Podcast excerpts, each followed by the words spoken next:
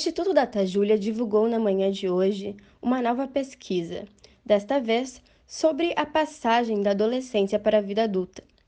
Na pesquisa, 24% dos respondentes acredita que a idade determina o momento em que viramos adultos.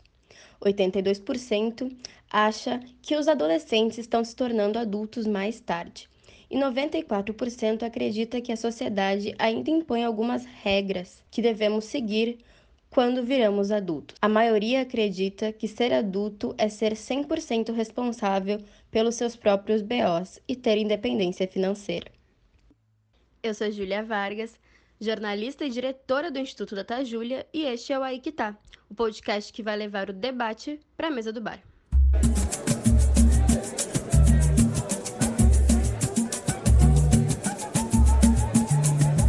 Aí é que tá. Aí é que tá. Aí é que tá. Olá, ouvinte! Eu sou a Júlia Vargas e começa agora mais um Aí é que tá. Hoje eu tô recebendo aqui na minha mesa de bar duas das minhas amigas de mais longa data, conheço elas há mais de 13 anos, para conversar sobre tornar-se adulto nessa época da vida, quando a gente sai, tá saindo da adolescência, tá virando adulto. É a Ana Paula Amaro, estudante de psicologia, e a Mariana Mayumi, design de moda. Muito obrigada por aceitarem meu convite, meninas. Eu vou logo perguntando para vocês, uh, vocês se consideram adultas? E se sim, por que, que vocês se consideram adultos? Um, sim, infelizmente sim. É, porque eu me considero adulta? eu, acho, eu acho que vem muito da, da, da, questão da idade também, porque é muito difícil tu ter 30 anos e tu disser que você dizer que tu não te considera adulto. Mas também eu acho que vem muito de, de uma maturidade emocional também, de uh, de entender que eu, que eu lido com os meus problemas de uma maneira diferente, como eu lidava quando, quando eu era adolescente. Eu consigo ter mais. Uh, enfim, ter mais critério na, na, nas, nas decisões que eu tomo. Acho que, acho que vem muito disso, assim. Mari? Sim, eu acho que sim, somos todas adultas. Que eu acho que é muito mais as, as responsabilidades nas nossas escolhas, sabe? Que nos tornam adultas. E a gente vai se tornando adulta nas, com certeza nas, nas demandas que a vida vai te dando, né? Nas responsabilidades que a vida vai te dando. A gente já tá todo mundo aqui quase mais perto dos 30. Então as responsabilidades são maiores. Isso te torna adulta, com certeza. Eu, a primeira vez que eu me senti muito adulta foi agora, quando a gente, depois que a gente adotou um cachorrinho, né? E eu, eu tive que prometer que eu ia lidar com todas as responsabilidades financeiras dele para deixarem eu adotar. E aí, uma semana depois que ele chegou, ele quebrou a perna. E, né, na minha cabeça, as responsabilidades iam ser vacinas, banho, veterinário. Não uma cirurgia que custa 4 mil reais. E aí foi uma cirurgia que custou 4 mil reais. E aí me deu. Aí foi aquele primeiro momento que bateu muito assim, tipo, puta que pariu, eu sou um adulto. Se fosse um filho, tu teria gastado menos dinheiro, que teria o SUS. Ou o plano, o plano médico, né? Como é que plano de saúde? Pois é. O plano cobria. o plano cobria. E provavelmente teve que fazer raio-x também, né? Ai, muitos. Uma das perguntas que eu fiz no Data Júlia, para quem não sabe, o Aí é que tá, ele sempre vem depois de uma enquete Data Júlia que eu faço no meu Instagram, arroba. Eu perguntei se as pessoas achavam que a idade determinava elas serem adultas ou não, e 24% das pessoas responderam que sim. E eu fiquei pensando um pouco nisso, porque com 18 anos a gente atinge a maioridade legalmente, né, perante a justiça brasileira. A gente pode ser preso, a gente pode dirigir, a gente pode comprar bebida alcoólica, a gente pode entrar em motel e na balada quando a gente não estava em pandemia. Saudades dessa época, não é? Eu queria te perguntar, Ana, o que que, pra psicologia, o que que determina ser adulto? Acho que a gente pode começar falando que uh, na psicologia a gente tem aí uma, uma falta de de material sobre essa fase da vida. A gente tem muita coisa sobre a fase da infância, depois sobre a fase uh, da adolescência, de uns anos para cá também sobre a fase do, do, envelhecimento. Mas a fase adulta, principalmente ali a fase dos 30 aos 50 anos, é uma fase que a gente não tem muito material. A gente tem uh, mais pesquisas assim sobre a saída né, da, da adolescência, essa, essa virada da adolescência para a vida adulta ali, que seria considerado adulto jovem mas uh, pouco material.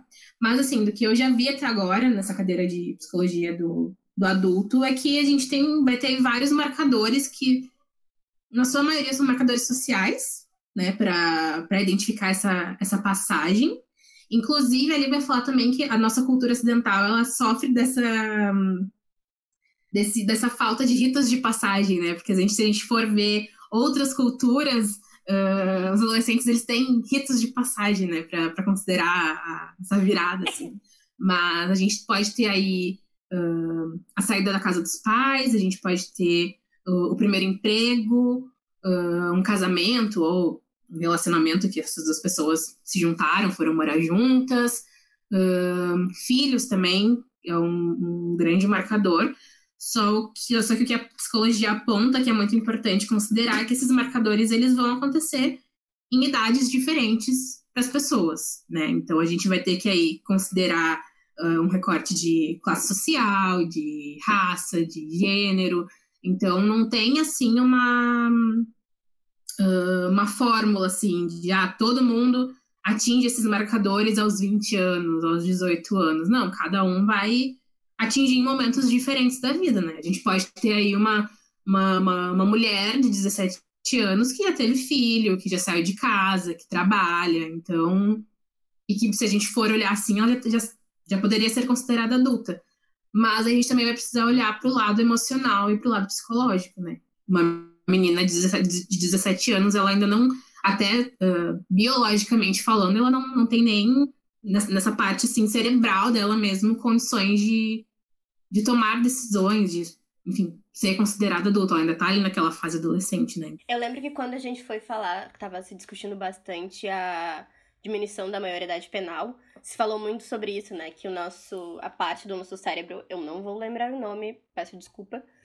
Uh, eu acho que é o córtex frontal. É, eu acho que é isso. Uh, ele vai se formar realmente depois dos 21 anos, né? Que na verdade a nossa maioridade penal deveria ser 21. Que, inclusive, uh, em neuropsicologia a gente vê que parte dessa impulsividade ela não é totalmente formada. Então, seria uma questão dos adolescentes serem pessoas tão impulsivas, né? Sim. Uma das coisas muito que eu acho muito importante a gente falar, né? O que tu falou um pouco na tua fala, é sobre as classes sociais, e eu acho importante a gente deixar claro pro ouvinte que aqui a gente tá fazendo um baita de um recorte, porque nós somos três mulheres de classe média. Uh, eu sou branca, a Mari é amarela e a Ana é negra.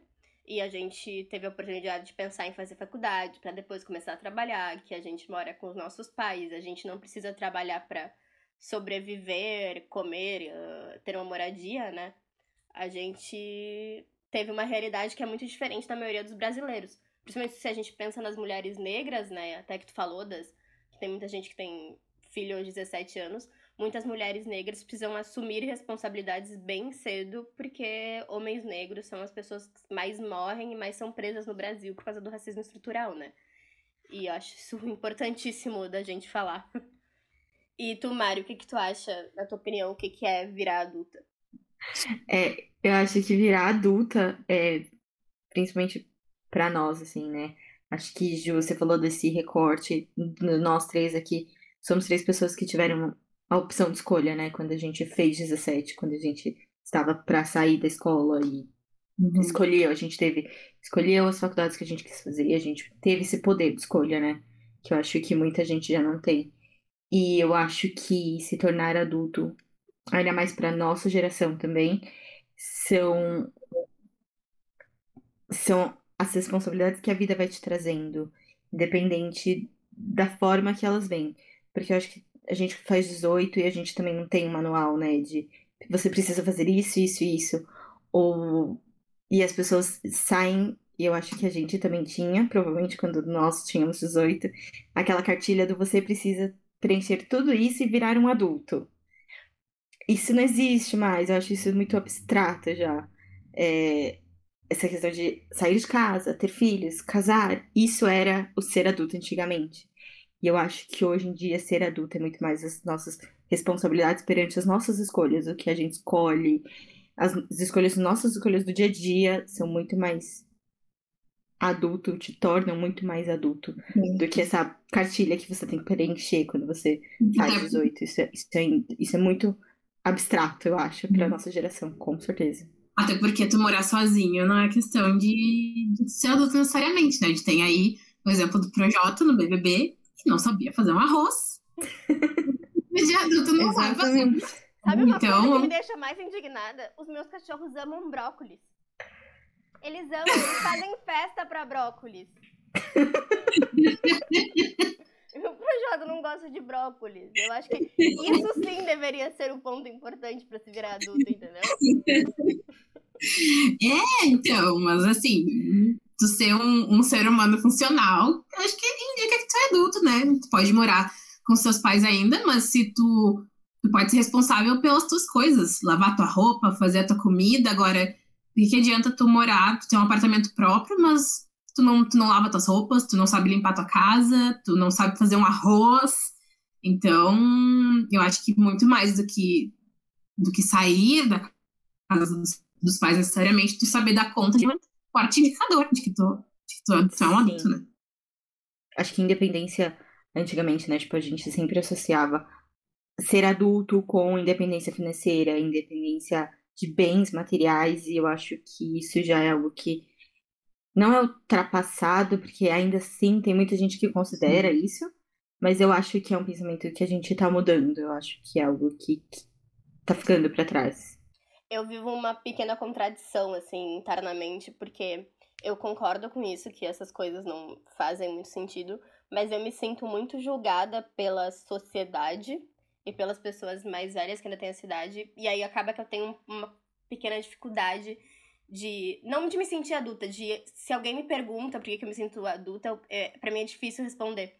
Porque eu não quero nada do que a sociedade espera de um adulto, assim. Ah, eu não quero sair da casa dos meus pais, porque eu tenho outros planos. Eu não quero ter filhos, eu não quero casar. Nem tipo o lance de fazer carteira de motorista com 18 anos. Olha, ganhei isso dos meus pais. Tipo, não, eu não ganhei isso dos meus pais, eu não tenho carteira de motorista. Acaba que, sei lá, eu pago as minhas contas, pago as contas do meu cachorro e pago a conta de água aqui da casa, sabe? E só.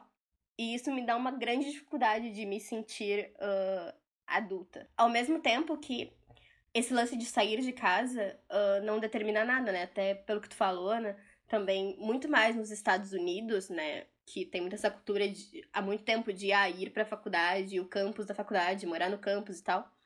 Ah, o Enem trouxe um pouco isso de, das pessoas irem para outros lugares fazer as suas faculdades, né? E a minha irmã viveu esse exemplo e ela foi para Santa Maria ah, fazer faculdade, mas ela não, não queria dizer que ela era adulta, né? Ela morava sozinha, sendo completamente bancada pelos meus pais. Sim. Outro ponto que eu acho muito interessante, que a gente falou, principalmente que a Mari falou, é que antigamente a gente tinha uma linha do tempo biológica muito definida, né? Tinha o lance de que a gente tem que nascer, a gente tem que crescer, a gente vai reproduzir, a gente vai morrer. Tipo, isso é a vida, sabe? E eu acho que hoje a gente não tem tanto isso. Eu acho que é muito mais normal as mulheres dizerem que não querem ter filhos, ou as pessoas quererem ser sozinhas e tal, do que antigamente, né? Eu acho que isso era muito mais difícil ah, na época dos nossos pais. Por exemplo, aos 24 anos, a minha mãe tava casada. Com a minha idade, minha mãe tinha um filho de 8 e uma de 5. Eu não consigo imaginar a minha vida assim hoje. Mas, ao mesmo tempo, a minha mãe disse que se ela pudesse escolher, se ela, se ela soubesse mais das coisas naquela época, ela disse que ela não teria tido filho com 21 anos, ela não teria casado com 21 anos. Ela sempre disse isso, sabe? De que ela, enfim, ela abdicou tudo da vida dela pra ficar em casa com os filhos. sabe? A gente tem informação hoje e faz toda a diferença nessa escolha também, né? Não, com certeza. Sabe que eu tô assistindo uma série, não sei se vocês assistiram uma série Younger. Ela é com a Hilary Duff. Um pedacinho da nossa adolescência com Liz Maguire de volta outra série. E Young é sobre uma mulher de 40, de, tipo, 40 anos em que ela, o marido trai ela e aí ela vê a vida dela despedaçada. E ela tem uma filha de 18 anos e ela, quando tinha 20 e poucos, tinha uma carreira e tal. Aí ela ficou grávida, abdicou de tudo e foi e foi para casa cuidar dessa criança, né? E aí ela chegou aos 40 anos, o marido traiu ela, ela tá se divorciando, então ela tem que procurar um emprego para se bancar. E aí ela as pessoas não querem contratar ela porque ela tem 40 anos e ninguém começa na série, né? Ninguém começa com 40 anos uma carreira sendo assistente, sabe? E aí ela, ela começa a mentir que ela tem 26, porque ela tem um rosto jovem e tal. E ela começa a mentir que ela tem 26, se veste como 26, uh, finge que é uma millennium e tal. E aí é bem engraçado, mas traz exata. fala muito exatamente sobre isso, sabe? Sobre o mulheres que abdicaram das suas carreiras para ficar em casa e ter filhos. E que é uma coisa bem diferente hoje em dia, né? Eu acho que a, a gente não pensa mais assim. Agora eu lembrei daquele episódio de Friends que o Chandler decide finalmente. Ah, tu não viu, né, Gil? Friends. Tu não gosta de Friends. Mas pode falar. Então, problema. tem uma parte dessa. É porque eles começam a série super novinhos, né? Com 25, 26 anos. E o, a única pessoa que tem um, um, emprego super estável é o Chandler. Que ele, um emprego que ninguém sabe o que ele faz lá, mas ele trabalha no escritório. E eles que a ideia dele era começar trabalhando naquilo e depois fazer outra coisa, né? Porque ele era, ele era uma pessoa muito engraçada, muito criativa, então ele queria trabalhar com outra coisa. E no fim a série vai se estendendo, ele vai ganhando promoções, ele vai ficando, vai ficando, vai ficando. E aí quando ele tá lá com seus 30 e poucos, né? Casado já com a Mônica, ele decide que ele não quer mais trabalhar com aquilo, ele vai trabalhar num escritório de publicidade e propaganda. Só que ele vai começar como estagiário, ele entra lá, e aí tá aquele monte de adolescente.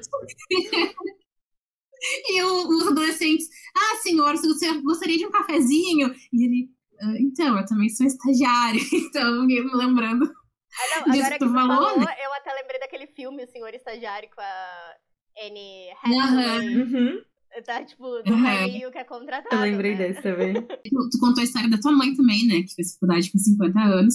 E hoje em dia é muito comum. Eu tenho muitas colegas já passaram dos 40 estão estudando psicologia. Legal. Claro, é, claro que eles já é uma realidade bem diferente, porque a maioria delas são pessoas com muito dinheiro, são pessoas que já têm uma, uma carreira e que, ah, cheguei nos 50, eu quero estudar outra coisa, essa é psicologia. Mas é muito comum tu ter pessoas mais velhas dentro da faculdade hoje em dia, sabe? Tanto que quando eu quis fazer psicologia, eu pensei, meu Deus do céu, eu tenho 27 anos e eu vou chegar numa sala com um milhão de adolescentes, como é que eu vou fazer isso, sabe? E realmente, no primeiro semestre isso aconteceu. A grande maioria dos meus colegas estavam recém saindo do colégio, sabe? Mas também me deparei com muita gente mais velha, assim. Então, é... tem sido mais comum as pessoas buscarem ou uma segunda graduação, ou, enfim, não tiveram oportunidade de fazer, como a minha mãe. A minha mãe, ela não teve oportunidade de fazer faculdade, e ela veio fazer com 40 e poucos, que ela fez pedagogia, né? Eu acho esses exemplos que a gente trouxe, tua, tua mãe, a minha mãe, muito interessantes. E aqui a gente tem dois exemplos muito bons, né? Porque a Mari saiu do colégio e foi direto pra faculdade e se formou muito nova. E tu, Ana, uh, tipo, teve o período de entrei numa, não gostei, entrei na outra, não gostei, entrei na outra, não gostei, tipo, foi, sabe? E eu acho que a gente, assim, a Mari, eu sinto que ela é um pouco exceção no mundo de uh, aos 17 anos tinha certeza do que eu queria fazer e fiz, sabe? Porque, por exemplo, eu também não tinha certeza, tu também não tinha certeza, e a gente com 17 anos é muito novo. Na verdade, eu nem sei se eu tenho certeza ainda, né? Vamos ser bem Gente, quando, quando eu ninguém sabe. ano, eu só queria sair da escola e nunca mais voltar, sabe? não tinha, é. não tinha plano, sabe? Vocês não acham que isso era muito mais rígido na época dos nossos pais? Tipo, tu vai fazer isso e é isso. E aí sim tinha aquela coisa de, ah, isso é a tua carreira pro resto da vida, é isso que tu vai fazer pro resto da vida? Mas tu sabe, eu tava, tava lendo um texto que falando sobre sobre a insatisfação do ser humano, né? Que o ser humano é um, um animal que ele nunca tá satisfeito, ele sempre precisa de mais, ele sempre precisa tá mudando.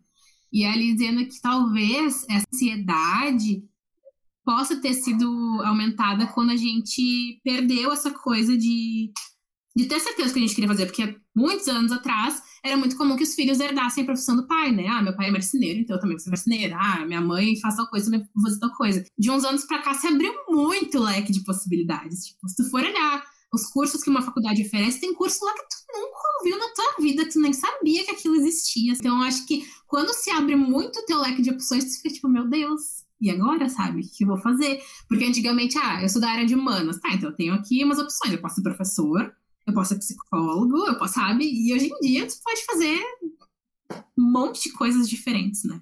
Uh, como isso é na tua vida, Mari? Principalmente na tua cultura, porque a cultura oriental, ela tem isso muito do estudo, né? Eu acho que entram dois fatores, né? Aí você falou que eu, eu, eu, sou, eu sou exceção, mas assim, durante a faculdade, né? Eu entrei na faculdade com 17, mas assim, foram quatro anos em que várias vezes eu pensei, será que é isso que eu quero da minha vida? E, e eu acho que aí, quando você fala assim, cultural, sim, eu nunca desisti da faculdade, porque era muito grave eu virar assim pra minha família e falar, preciso, não estou aguentando mais, quero trocar. Isso era muito grave. E tudo bem, eu finalizei a faculdade, foi aos trancos barrancos, alguns surtos de pânico, alguns ataques de pânico, algumas crises de ansiedade depois, Nossa, mas estamos aqui formadas. Mas, e eu acho também, por exemplo, é, eu fiz moda, né? E é um curso no, relativamente novo, assim, é um curso relativamente ainda desconhecido. E eu acho que, não sei se vocês sabem, mas em cultura oriental é muito, é muito comum você ter geralmente três opções. Ou você vai fazer engenharia, ou você vai fazer medicina, ou você vai fazer direito. Uhum. Sempre coisas associadas a você vai ser alguém na vida. Sabe aquele. Uhum. Essa questão, assim. Então, quando eu fui fazer molde, muita gente da família falou assim: ah, mas você vai viver do quê? O que, que você vai fazer da sua vida? Isso dá dinheiro, isso. Sabe? E, e eu, com 17, fui muito firme, por mais que falasse assim Ai, você não vai fazer nada. Ah, isso. Te... E aí, isso tem na universidade pública, você vai pagar? Ah, não sei o quê. Eu, eu lembro de com 17 bater muito pé e falar assim: é o que eu quero fazer. Assistir Rebelde, tô te inspirando a Roberta. Ela falava assim pros pais dela, e eu sou rebelde. E é, e é isso, assim, de tipo, por mais que eu não tivesse 100% de certeza, eu queria ter essa escolha, sabe? Eu acho que ter a escolha era muito importante para mim. Mas é muito difícil, muito complicado você ter expectativas, assim, familiares, né? Expectativas culturais e você, às uhum. vezes, não atingi-las, sabe? Desse lance, expectativa e realidade, até que tu trouxe isso, Mai, uh, qual é, quando vocês tinham 17, 18 anos, o que, que vocês esperavam da vida adulta? Como vocês esperavam? Estabilidade em todos os sentidos possíveis. Vou estar morando sozinha, não vou precisar responder mais nada para os meus pais, vou ter minha carteira de motorista. Eu acho que era muito uma expectativa de liberdade, sabe? Porque a gente, enquanto adolescente, a gente tem muito essa questão de não querer responder para os pais, de querer sempre contra o que eles estão falando que é melhor pra gente. Então tinha essa expectativa de, meu Deus, eu vou poder tomar as minhas próprias decisões, sabe? Não vou precisar, não vou precisar de alguém para me permitir sair ou não. Tanto que quando eu fiz 18 anos, que eu podia sair a hora que eu quisesse, eu não queria mais sair. então, então, enfim, praticamente nenhuma dessas expectativas virou realidade, né? Mesma coisa, acho que é a expectativa que a gente sempre tem, e eu, a gente se conhece, a gente se conheceu todos adolescentes. E eu lembro, a gente sempre conversava muito sobre, não, a gente vai morar sozinha, a gente vai, sei lá, tá super Mas... formado, eu quero, tipo, estar super bem sucedida. E assim. As gurias, é só a gente ver pela, pelas coisas que a gente escrevia nas webnovelas. Né? O, o orco acabou, ninguém pode desenterrar as coisas que a gente fez naquela época, entendeu? Então, tá, tá liberado. Primeiro das expectativas, eu pensei muito nisso nos últimos tempos, porque eu me formei agora em fevereiro. E eu, aos 18 anos, dizia, tipo, fortemente que aos 26 eu ia estar casada. Eu tinha certeza absoluta disso. Hoje eu não quero casar de jeito nenhum e eu não quero ter filhos. Então, tipo, Júlia de 18 anos, um beijo pra você, viu? Mas essa coisa do das coisas que a gente escrevia, eu pensei muito nisso porque eu terminei de ler um livro agora da Bell Hooks, que é tudo sobre o amor, em que ela, ela pensa no amor como um objeto de estudo mesmo. Eu penso muito sobre relacionamento, eu gosto muito desse assunto e eu tenho várias, vários pontos sobre monogamia que eu não concordo e tal. E eu acho que isso afeta muito a nossa ideia de, de, de amor e de ser adulto e de se relacionar com as pessoas pelas coisas que a gente é martelado de literatura, de filmes e outras coisas, sabe? Tipo, de repente 30 que a gente comentou antes, sabe? A gente é martelado com uma ideia de ser adulto e se relacionar com outras pessoas que é completamente diferente do que vai acontecer de verdade com a maioria de nós. Eu, até um tempo atrás, eu ainda dizia que, que eu só ia querer ter filho depois de estar estabelecida, de ter minha carreira, de ter estudado, me formado, né? Mas hoje eu vejo que isso pode ter sido uma grande desculpa, assim. Com 30 anos, não tem mais muita margem de, de pensar se quero ou não quero, né? Porque por mais que hoje em dia seja muito comum as mulheres terem filhos aos 40, por exemplo, eu não teria. Eu não teria porque eu acho que uma mulher de 40 anos não tem mais pique para lidar com uma criança. E tem toda a questão de gente, eu, eu não sei, eu, eu, tenho muito muito medo assim de, por exemplo, sei lá, eu tive um filho aos 45 anos e sei lá, teria medo de eu morrer muito cedo, sabe? Deixar deixar minha filha sozinha ainda adolescente. Então, para mim pesa muito essa questão da idade. Então, se eu quisesse ter filho, agora era a hora, sabe? Mas hoje em dia, assim, olhando vídeos de, de mães e lendo sobre a maternidade, essa, esse novo jeito, novo jeito de maternar, de ter respeito com a criança, que eu acho que tem que ser, tem que ser tudo assim. Mas eu não sei se eu conseguiria fazer isso. Eu não sei se eu quero abdicar das coisas que eu gosto, da liberdade que eu tenho, para ser responsável por outra vida. Porque depois que tu te torna mãe, tu vai ser mãe a vida inteira. Por mais que teu filho saia de casa depois, enfim. Esse vai ser o teu trabalho principal, sabe? Eu não vou poder, se eu tiver um bebê, eu não vou poder escolher dormir mais uma hora. Eu vou ser cinema, tem que mamar, entendeu? Então, não sei, talvez eu seja uma pessoa muito egoísta, mas eu não, não... Prefiro não ter filho do que pensar, ah, talvez dê certo. Nesse talvez eu prefiro não ter, entendeu? Eu sou completamente igual. E muito disso vem, tipo, os meus pais nunca falaram isso, mas assim, quando eu converso sobre, com meu pai sobre a ideia do que eu quero para minha vida no futuro, eu percebo que ele tinha muito essas mesmas ideias e muitas ele ainda tem. E aí eu fico pensando que tipo, meu pai é uma pessoa incrível, maravilhosa, meu melhor amigo e tal, e nunca deixou isso transparecer mas eu imagino que ele abdicou de muitas coisas e eu tenho muito medo de chegar aos 60 anos, e isso é pauta constante da minha terapia, pensando que eu tive que abrir mão de muitas coisas de que eu queria fazer, sabe? E aí eu chego, aí sei lá, eu tenho filhos, abro mão de todas as coisas que eu queria fazer, de boa parte da minha carreira, e aí aos 60 anos eu vou estar tá frustrada, botando a culpa nessa criança pelo que eu não pude fazer. Eu tenho muito medo de fazer isso, então eu também prefiro não ter filhos, até porque eu tenho muita certeza do que eu quero. Às vezes eu não tenho certeza do que eu quero profissionalmente, mas pessoalmente, assim, da vida, eu, eu, eu, eu sei muito o que eu quero. E não cabe uma criança ali. Eu acho que, por exemplo, né, falando de mim, assim, eu perdi meu pai recentemente, né? Então, é, acho que eu tenho dois sobrinhos, e foi uma das coisas que eu pensei recentemente. Porque você tem o período da negação, né, do luto. Uhum. E aí uhum. você para pra pensar, do, tipo, ele não conheceu meus filhos, se eu tiver filhos, ele não conheceu meu marido, se eu casar, sabe assim? Essas coisas você acaba pensando, é inevitável. Uhum. É, faz parte você pensar esse tipo de coisa. Se eu casar, ele não vai entrar comigo, ele não vai estar tá lá. E, e tudo bem, eu acho que eu entendi, quando eu pensei nisso, eu pensei e falei, putz, foda, né? Mas ao mesmo tempo também foi uma escolha minha. Porque eu poderia ter tido filho com 20 anos. Uhum. Mas foi uma escolha minha me dedicar à minha profissão, me dedicar a ser profissionalmente estável para depois pensar nisso. E tá tudo bem também. Eu acho que hoje em dia nós, mulheres, em pleno século XXI, ter, poder, ter também o poder de escolha de uhum. não se submeter à pressão de ter filhos. É, você estava comentando sobre idade, né, Ana? É, uma prima minha tá pensando em congelar óvulos. Ela tem 30 e poucos anos, mas ela não quer ter filhos agora. Ela quer ter o poder de escolha de talvez ter mais pra frente. Não é algo que ela quer fechar a porta, sabe? Então eu acho que isso é muito importante. Isso é muito bom para nós mulheres, assim, porque isso é algo que é uma possibilidade agora. Claro uhum. que é muito caro, mas é uma possibilidade.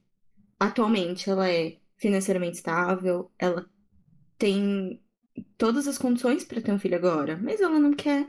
Ela quer aproveitar a vida, ela quer, ela acabou de casar, ela quer aproveitar o marido dela, ela, ela tem outras prioridades agora. Que um filho não cabe nelas agora, mas quem sabe daqui a um tempo. E aí você até falou, né, que tipo, talvez uma mãe de 40 não tenha, não tenha uhum. o pique e tal, mas talvez uma mãe de 40 ela tenha muito mais paciência, muito mais é, calma e talvez mais vivência para lidar uhum. com uma uhum. criança, assim.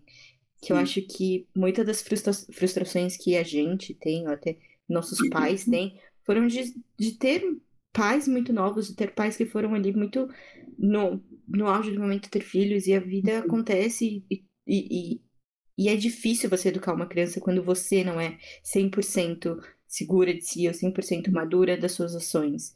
Uh, isso que tu falou da tua prima, eu acho que tem três pontos que são muito importantes aí, né? O primeiro é. Uh, a gente tem tecnologias hoje que ajudam muito nisso. Claro que ainda são tecnologias muito caras e que não é qualquer um que pode congelar óvulos. E é uma, e é uma coisa que, né, os nossos pais não tinham. Outra coisa é que nossos pais e mães, é, as mulheres não estavam no mercado de trabalho, né? A Ana falou antes da mãe dela que simplesmente abdicou pra ficar em casa com os filhos. Eu contei da série, que, que também, tipo, abdicou 20 anos para ficar em casa com os filhos que é uma coisa que a gente não pensa mais em fazer, porque a mulher está inserida muito dentro do mercado de trabalho. E a outra coisa é a expectativa de vida, né? Antes ter um filho de. Claro que biologicamente o nosso corpo continua. Uh, os óvulos continuam envelhecendo e tal, isso não mudou, né? Mas antigamente a expectativa de vida, nos anos 60, era de 50 a 60 anos, menos, sabe? Hoje em dia a gente pode chegar aos 80 anos. O que quer dizer que 40 é a metade da nossa vida. Mas, gurias, qual foi o momento da vida? Se vocês conseguem identificar o momento da vida que vocês se senti sentiram tipo, ok, agora eu sou adulta? Eu acho que para mim uh, tem pesado muito a questão da terapia e a questão. Porque assim, eu, eu tenho o diagnóstico de transtorno de ansiedade generalizada, né?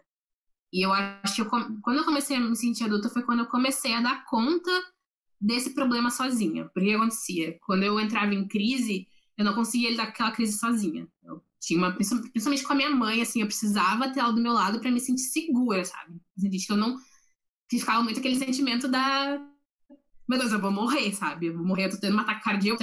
E, com o passar do tempo, com a terapia, com o psiquiatra, eu comecei a conseguir lidar com isso sozinha, sabe? Eu comecei a ter maturidade para entender que, bom, não, não vou morrer, eu posso posso lidar com esse sentimento sozinha. Então, acho que para mim me bateu muito isso quando eu comecei a conseguir lidar com as minhas próprias emoções, assim, sem entrar num sofrimento profundo, sabe? Era uma coisa que acontecia muito quando eu era adolescente. Não tenho esse marco ainda do da, uh, da independência financeira, que foi uma coisa que eu entrei na, na, na terapia por causa disso. Essa era a minha principal angústia. Eu preciso sair de casa, eu preciso trabalhar, eu preciso, enfim. E na terapia eu acabei me dando conta de que eu preciso ultrapassar passar essa barreira da, da, da independência emocional, assim, sabe? Eu acho que tem dois pontos, né? Eu acho que tem um também quando você terapia, gente, façam terapia, adultos e adolescentes, façam terapia. Não, eu acho que a gente terapia te ajuda a resolver problemas, um, um... a te tornar adultos. É, eu se definir um marco de como, o que é se tornar adulto, eu diria quando você começa a fazer terapia. Não, quando tu aceita Sim. que tu precisa de terapia, quando tu, tu admite isso. Exato, exato. Uhum. Acho que quando você começa a ter, tipo, tantas crises e você parar e pensar, não, eu preciso de ajuda, isso é um grande passo. E eu, e eu acho que também ser adulto, também acho que a gente sempre associa coisas boas, né? Então, a, a sair de casa, comprar as próprias coisas e tudo mais. Mas para mim, eu acho que um grande marco de me tornar adulta foi quando eu preci... eu tava tendo muitas crises de ansiedade e eu tava tendo ataque de pânico muito feios. E comecei a fazer terapia e tudo mais. E, mas eles estavam saindo muito por conta do meu ambiente de trabalho, de um antigo trabalho. E eu virar pra minha mãe e falar: mãe, é, tudo bem eu parar, eu não consigo mais. Então também ter esse momento de eu preciso pedir demissão, eu preciso de um tempo. E minha mãe falou: não, tudo bem, a gente segura as pontas, não tá tudo bem. Faz o que você precisa fazer. Eu acho que isso também te torna adulta, sabe? Você ser responsável. Eu fui muito responsável nos meus atos de pedir ajuda, de uhum. ser consciente o suficiente de falar não dá mais. Eu preciso de ajuda e eu preciso parar. As pessoas às vezes visam como isso ser uma fraqueza, isso você não ser adulto o suficiente para lidar. E eu vejo pelo contrário, eu acho que isso é ser adulto o suficiente e saber lidar com as coisas, sabe? Admitir que tu precisa de ajuda, né? O que tu falou é muito do que eu concordo, assim. Eu falo muito com a minha terapeuta sobre isso, sobre as redes sociais, de como as redes sociais podem ser um lugar muito negativo, né, para as pessoas. E quando começou a pandemia, eu tava, eu fui demitida bem no começo da pandemia no ano passado. E eu tive muito um momento de me sentir um fracasso porque. E, tipo, de achar que eu não tava fazendo nada produtivo. Porque uh, a URGS parou, eu ainda tava na faculdade, né? E a faculdade parou. e eu tava desempregada e eu pensei assim, meu Deus, eu preciso fazer alguma coisa produtiva com o meu tempo. E, enfim, foi um período bem difícil, até porque eu, dentro da minha cabeça eu achava que eu não podia me formar sem estar empregada, assim, isso era um pânico para mim. E aí eu comecei a pensar sobre as redes sociais e eu acho que me permitir ser vulnerável tanto para mim mesma quanto para os outros nas redes sociais, até com as enquetes assim para conversar com as pessoas e mostrar, olha só, eu sinto a mesma coisa que você uh, e tudo mais, foi uma coisa que me ajudou muito a entender que eu era adulta. De, de me permitir ser vulnerável e permitir que as pessoas. entender que todo mundo tem problemas, sabe? E que os problemas são ok, são aceitáveis e que a vida adulta não é ter carteira de motorista, sair da casa dos pais e ter um emprego estável, sabe? Não, bem pelo contrário. Isso que tu falou é muito louco, porque uh, esses dias eu fiz. Uh, coloquei aquele story, né? Que eu tava me sentindo extremamente fracassada por não estar conseguindo dar, dar conta das coisas da faculdade. E eu fiz aquilo pensando muito que, tipo, tava seguindo várias colegas minhas que parecia que elas estavam, tipo, dando conta de tudo. Elas estavam conseguindo ler todos os textos e, enfim, entregar todos os trabalhos no prazo. E depois que eu fiz aquilo, muitas das minhas colegas que eu jogava estarem nessa posição vieram me dizer: Nossa, eu também não tô conseguindo fazer isso, não tô conseguindo fazer aquilo. E eu fiquei pensando: então, por que tu não diz, sabe? Por que tu tem que ficar colocando uma coisa que não é verdade, sabe? Ali de, de fingir que tá dando conta de tudo, porque ninguém tá dando conta de nada. E aí, o que aconteceu? Eu, eu faço uma cadeira. Na, na Unicinos, a gente tem as cadeiras de oficina, que são cadeiras mais. não são tão teóricas, né? E a gente tinha que fazer uma intervenção em grupo. Em grupo, e a intervenção que a gente fez foi conversar com, com, a, com a turma durante a semana pelo WhatsApp para perguntar o que estava angustiando para eles na, nesse segundo ano da, da pandemia.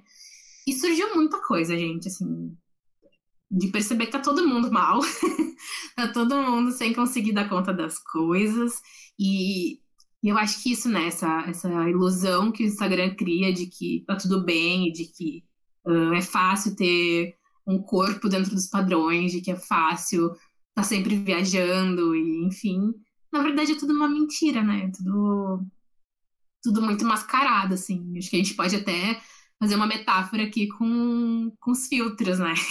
que a gente dá indiscriminadamente ali pra, pra fantasiar qualquer coisa. Nossa, é isso que tu falou, né? É muito real. E eu, por muito tempo, o dia que eu descobri que a Nina Secrets tinha a minha idade, eu fiquei meio. Eu entrei meio desespero. Porque eu fiquei assim, tipo, meu Deus, ela com 26 anos tá construindo uma casa gigantesca, tem todo esse dinheiro, fez um batom com a MAC, tem uma coleção de maquiagem, não sei o que, não sei o que, e cá estou eu. E aí foi quando eu comecei a pensar que eu não podia me comparar com as pessoas, uh, porque assim, é, é, essa, essa coisa da Nina Secrets, que a gente tá só usando como um exemplo, né? Ela, nada contra ela, enfim. Tipo, ela é uma exceção, sabe? Perto do, do mundo.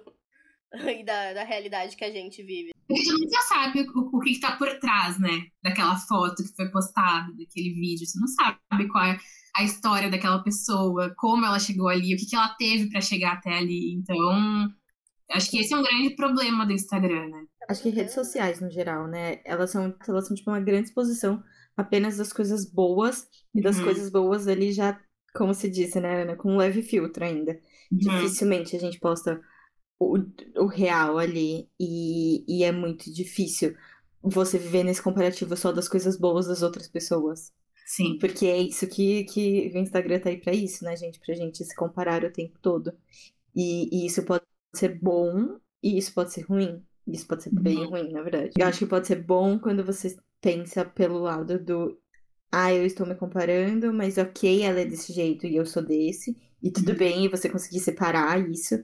E pode ser muito ruim quando você começa a se colocar no lugar do. Ai, porque ela e não eu, porque ela tá. Desse, sabe assim?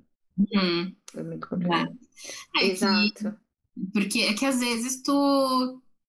Na maioria das vezes eu acho que eu consigo ter um critério, sabe? De olhar para aquilo e pensar por que, que eu tô sentindo aquilo e que, enfim, de fazer esses, esses analisadores, né? Mas tem dias que tu tá numa neura tão grande que tu acaba fazendo o que eu fiz ali, que foi por mais que eu soubesse que, que não, que eu não era um fracasso, que, enfim, que N motivos eu não tava conseguindo dar conta, naquele momento, para mim, aquilo pesou demais, sabe? Foi bom, porque eu consegui ver que eu, que eu não tava sozinha, que tinha outras pessoas vivenciando a mesma coisa. Mas eu acho que isso também é ser adulto, sabe? É tu conseguir ter esses critérios. Porque eu, eu enquanto adolescente, eu tenho certeza que eu não teria critério nenhum. Eu ainda estaria nessa lógica de por que, que a fulana tem isso e eu não tenho, porque a fulana consegue fazer isso e eu não consigo, sabe? Gente, mas eu acho que a gente tinha isso quando a gente era adolescente, porque, ó, vamos expor, né? A gente tá aqui, a gente era tudo fã de RBD, gente. E aí, você para pra pensar, a gente achava a vida deles perfeita. E quando a gente, hoje, com hoje, com 26 anos, eu paro pra pensar que as meninas tinham, eram mais novas do que a gente, eu penso, gente, aquilo não é uma vida perfeita, elas eram, tipo, era, tipo, surreal. Eu descobri que a Anaí tinha um podcast, mas ela parou, como todas as coisas da carreira dela, depois que ela casou com o Velasco. e tem um episódio... Tem um episódio que é com o Christian, né, que ela convida o Christian, e eles falam da época do, do RBD. E eles contando, assim, das mazelas que eles passavam, enquanto, né, aquela vida de sucesso que a gente achava que era maravilhosa, e que tinham muitas questões ali que eram péssimas. Ela, eles contaram um episódio, e eles foram fazer um show, agora não lembro de que país, que eles saíram de um, de um país e foram pro outro para fazer o show. E que eles estavam tão exaustos emocionalmente que eles se trancaram num se trancaram todos juntos num quarto, pediram comida, disse que ninguém conseguiu comer, e eles ficaram uma hora chorando juntos no quarto de tão exaustos emocionalmente que eles estavam. Isso é ser adulto. Eu acho que tem algo muito adulto e se trancar, por exemplo, no... agora a gente não tá, a gente tá trabalhando em casa, né? Mas tipo, se trancar no banheiro do escritório pra chorar. sabe? Tem algo muito adulto nisso. E a gente, enquanto adolescente, a gente, né, idealiza aquilo como meu Deus, e, e isso é ser adulto, é ter, ter uma carreira. Eu acho que ser adulto uh, tem muito a ver também com as nossas expectativas, né? Saber lidar com as nossas expectativas. Eu acho que muda Sim. muito uhum. quando a gente vai crescendo. E outra coisa que a Mari trouxe, quando eu fiz as enquetes, uh, muitas pessoas falaram, trouxeram a independência financeira como alguma coisa de ser adulta. E até essa coisa de como o Instagram faz a gente ter ideias sobre as outras pessoas que nem sempre são verdades, né? Quando eu, a primeira pergunta era: ah, você se considera adulta ou não? E uma das pessoas que eu achava super adulta votou que não se considerava. E aí, como, enfim, eu tenho certa intimidade com ela, eu fui perguntar pra ela por quê. E ela falou que porque os pais dela ainda ajudavam ela a pagar o aluguel. E na minha cabeça ela era super adulta porque ela tem um emprego em outro. Ela mora em outro estado, ela tem um emprego lá, ela tem um relacionamento. Tipo, ela tem um diploma, sabe? Mas ela não se considera adulta porque os pais dela ajudam ela com aluguel. E aí isso me, me eu fiquei pensando muito nisso, né? Como a gente traz um peso tão grande para essa independência financeira, sabe? É, talvez, talvez ela ainda esteja muito presa a, a esse conceito, né? De que ela precisa ser totalmente independente e não, leve, não, leve, não consiga levar em consideração todas as coisas que ela já consegue fazer por ela mesma, né? Eu acho que isso vem da gente ser muito crítico com a gente mesmo. E isso é uma coisa que a minha terapeuta ela tem que me lembrar toda semana. Ela disse: tu é muito dura contigo, tu, te, tu tem que ser mais gentil contigo, tu te cobra demais, tu te critica demais. E eu acho que vem muito disso, assim, sabe? De repente, essa, essa pessoa que tu tá falando, ela já faz várias coisas sozinha, ela já, enfim, totalmente funcional, mas por causa de um detalhe, ela tá se apegando a que, ah, não, Sim, não sou tipo, adulta. Tu, tu mora em outro estado, sabe? Tu levanta todos os dias e vai trabalhar, porque quando tu te torna adulta, tu não pode mais ficar na cama no. Quer dizer, agora trabalhando de casa, a gente pode trabalhar da cama, né? Mas, por exemplo, a minha irmã pode dormir até uma da tarde sem problema nenhum. Eu não posso fazer isso. E eu acho que isso também vem com a responsabilidade do trabalho, do ser adulto, né? É, e daí tu vai pegar uh, essa, essa diferença do, do adolescente pro adulto, né? Que o adolescente ele opera muito mais nessa lógica de, de alcançar o prazer. Então ele vai sempre, tipo, ah, vou matar a aula hoje porque eu tô afim, que eu, enfim, não quero ir pra aula. Enquanto adulto, tu não vai mais ter essa opção, tu vai ter que te dar de cara com a realidade. Tipo, não, eu, eu quero dormir, mas eu preciso trabalhar, eu preciso pagar minhas contas, eu, né, eu uh, respondo para alguém, se tu, se tu, não for autônomo, né, se você estiver trabalhando para outra pessoa.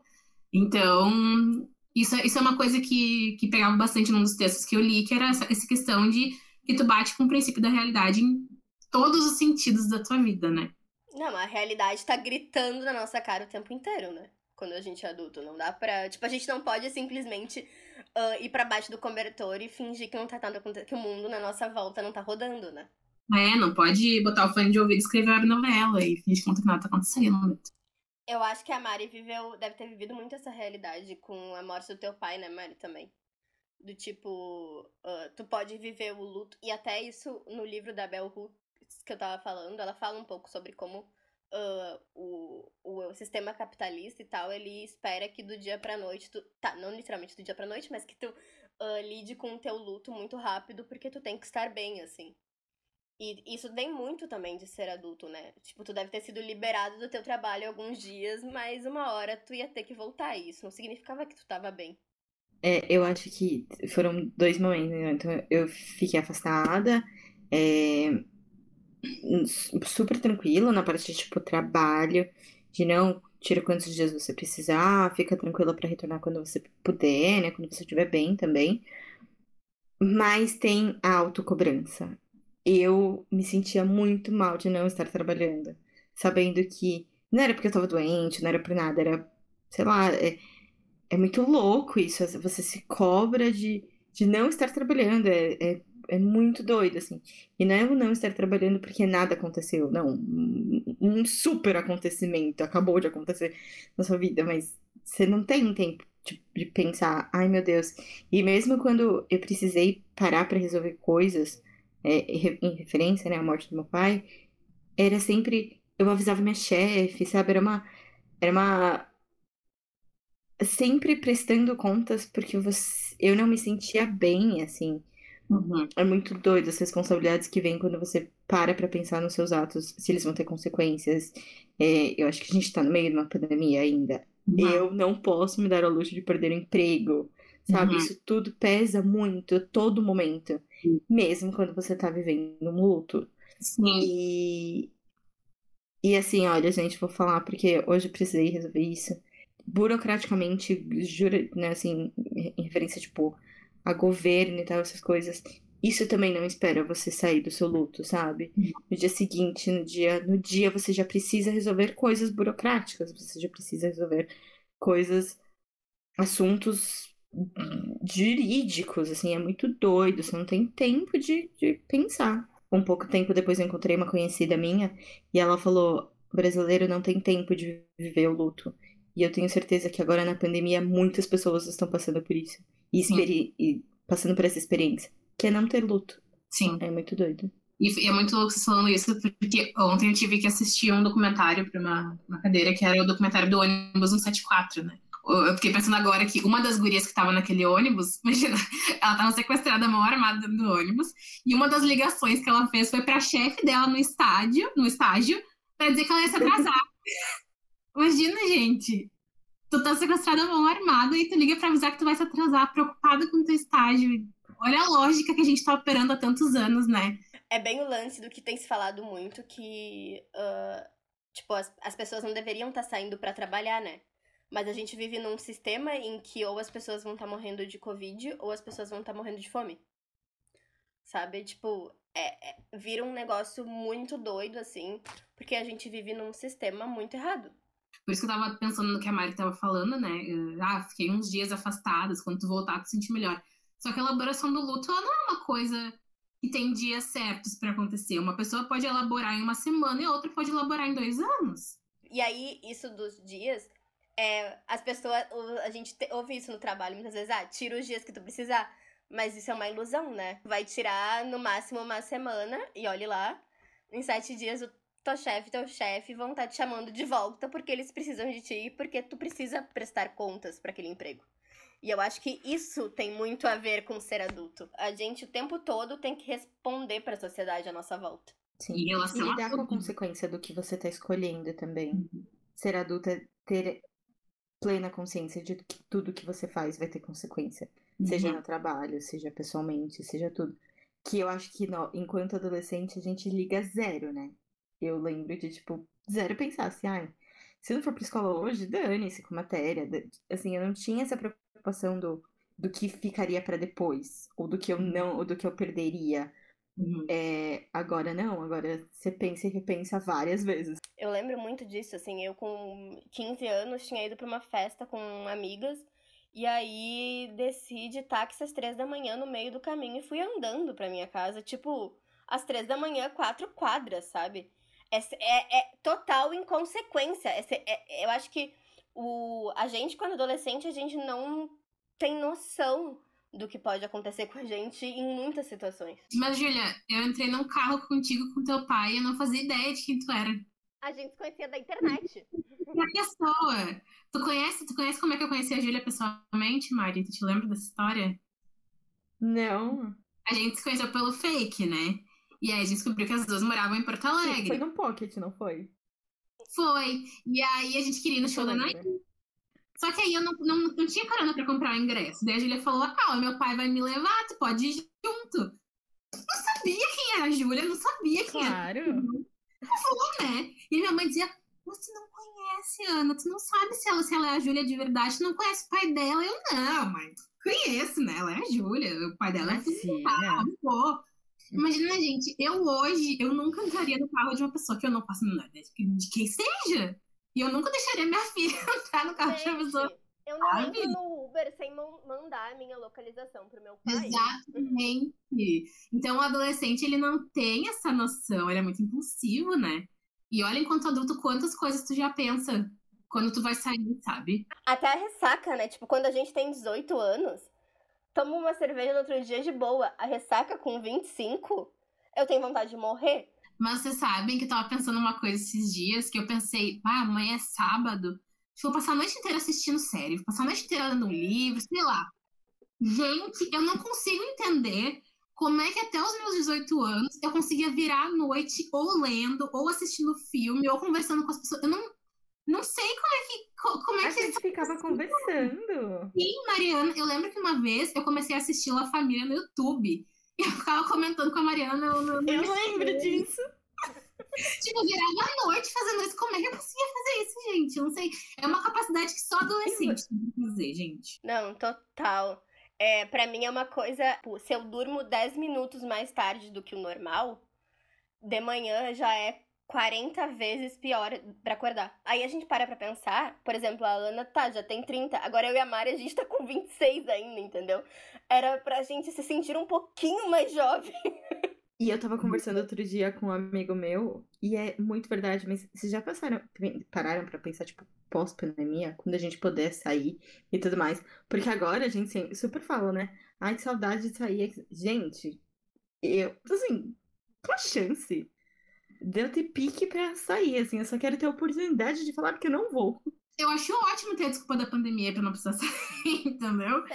E agora, pensando no pós-pandemia, qual vai ser a desculpa que eu vou usar, entendeu?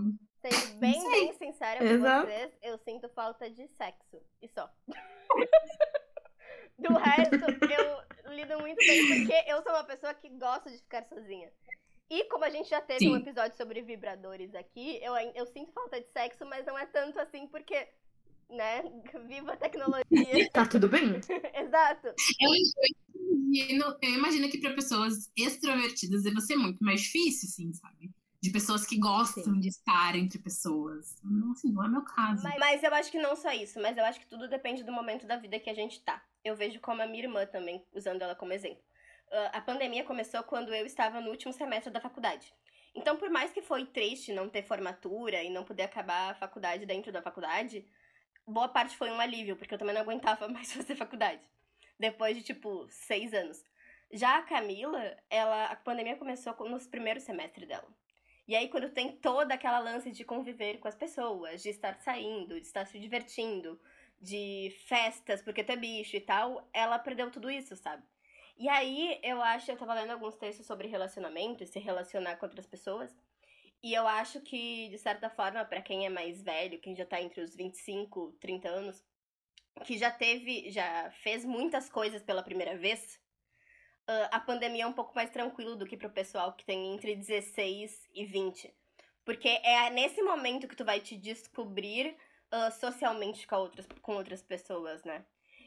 Então, para eles, eu acho que a pandemia é muito pior do que pra gente que já é adulto.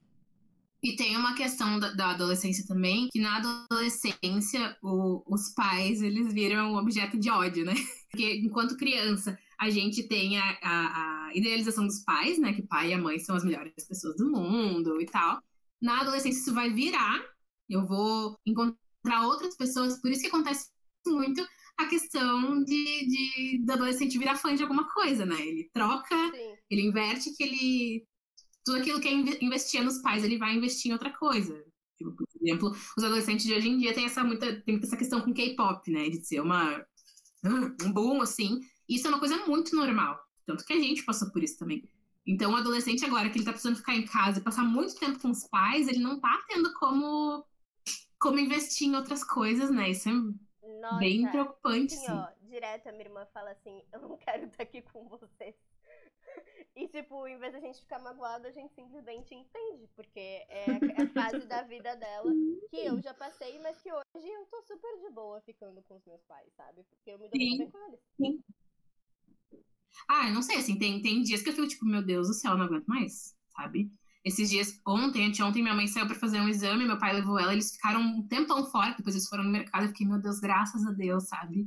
Mas esse ponto que tu trouxe, eu sinto muito, mas eu acho que é o caso de que a gente gosta de ficar sozinha. Eu sou uma pessoa que gosta muito de ficar sozinha e tu também, eu não sei a Mari.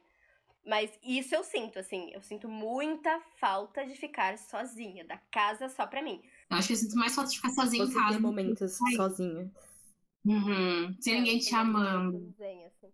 Mas eu acho que isso também me faz odiar um pouco a internet, né? Não sei vocês, mas nessa pandemia eu descobri que eu odeio o WhatsApp. Uh, e muito é porque eu trabalho com o WhatsApp, no WhatsApp, nas redes sociais o dia inteiro. Eu tava falando com um amigo, uh, aqui, hoje a gente tá aqui, a gente tá conversando entre nós, e ok, essa uma hora é legal, mas se a gente tivesse que fazer isso toda semana só para conversar com os amigos, eu ia odiar, porque tudo é online. Tipo, a gente lê em telas, a gente vê TV em telas, a gente conversa com as outras pessoas em telas, a gente trabalha em telas o tempo todo. Então, tipo, conviver com outras pessoas pra, online, pra mim, é uma coisa que eu descobri que eu odeio. Sim, e isso, isso é muito louco, porque quando eu era adolescente, eu, eu convivia muito melhor com as pessoas online do que casualmente. Tipo, eu tinha. Bom, vocês são uma prova viva disso. A gente tinha conversas extremamente extensas e profundas pela MSN, sabe? Criava e nessa... loucamente Sim. uma nas outras, só se conhecendo online. E eu lembro que nessa época, para mim, ficou tão fácil conversar com vocês online que eu não conseguia mais conversar com outras pessoas pessoalmente. Era muito difícil eu engatar numa conversa profunda pessoalmente. E hoje em dia é totalmente o contrário. Eu não consigo manter uma conversa pelo WhatsApp, escrevendo por mensagem. Para mim é muito Também. difícil. Eu não tenho paciência, assim, pra fazer isso. Eu sou exatamente assim, eu não tenho paciência Exato. nenhuma. Bom, meninas, a gente já falou demais sobre muitas coisas. Inclusive, eu acho que tu pode convidar a gente para gravar um episódio sobre adolescência. Vamos. Vamos fazer então outro episódio sobre adolescência. Isso sim. Sim, sim. Mas, mas eu adorei esse nosso episódio sobre virar adulta, porque eu acho que fica muito. A gente deixou muito claro que como ser vulnerável também é ser adulto, e ser adulto não é ter uma vida perfeita, né? Eu, eu entendo muito assim. E eu acho que lidar com as nossas frustrações de uma maneira mais positiva. Não positiva, mas de uma maneira mais centrada. E eu acho que entender que cada um tem seu tempo. Cada um tem o tempo de, de, de, fazer as coisas, de, de se chegar a certos lugares. Acho que é muito importante a gente não deixar essa comparação invadir muito a nossa vida, sabe? E causar tanto estresse, tanta ansiedade. Pensar que uma hora, uma hora tu vai chegar lá. Sim, virar adulto não é uma chavinha que você vira que tem, que tem um manual de virar adulto, e é isso. Não é simplesmente cheguei aos 18 anos e agora eu dou conta de tudo na minha vida, né? Exatamente. Se eu pudesse uhum. dar um uhum. conselho, é vai com calma, sabe? Aproveite a adolescência, é tão melhor do que a vida adulta. Ser adulto não é. A gente falou em muitos aspectos ruins de ser adulto, né? Mas ser, vamos deixar como mensagem final que ser adulto não é tão ruim assim, né? Não, não ser é. adulto é quando a, gente, quando a gente tem possibilidade de fazer as coisas, a gente tem possibilidade de ser quem a gente é, de. Enfim, de fazer as coisas que a gente acredita, exatamente. Então, assim, tem esses pontos ruins? Tem. Tem que pagar boletos? Também tem, mas também tem coisas boas, né? Muito obrigada, meninas, por terem aceitado o meu convite. Foi muito bom. Uh, o mais legal foi a gente poder ter essa conversa com pessoas que a gente conhece há tanto tempo. Então, muito obrigada. Eu amei ter vocês aqui no meu bar, infelizmente virtual. Nada, foi um prazer participar também. Obrigada pelo convite. Foi muito, muito legal participar, Ju. Muito obrigada pelo convite. E e pós-pandemia, eu quero que esse bar seja ao vivo. Ai, sim, por favor. Sim. E é muito sim. louco. Conhece há 13 anos, a gente nunca se viu. E a gente nunca perdeu o contato totalmente, né, Mari? Muito, muito doido. Sim, nunca. E nem a conexão que eu acho que a gente tinha também há 13 anos. É que a gente amadurece, a gente muda, mas assim, é muito louco para pra pensar que a gente tem a mesma intimidade de se falar há 13 anos que a gente tem agora também. Exatamente. É muito obrigada por esse, por esse encontro. O Aí é que tá é um episódio conjunto com as enquetes da Tajúlia que acontecem a cada 15 dias, uh, nos domingos, no meu Instagram, arroba se você não conhece ainda, se você não me segue. Um beijo e até a próxima.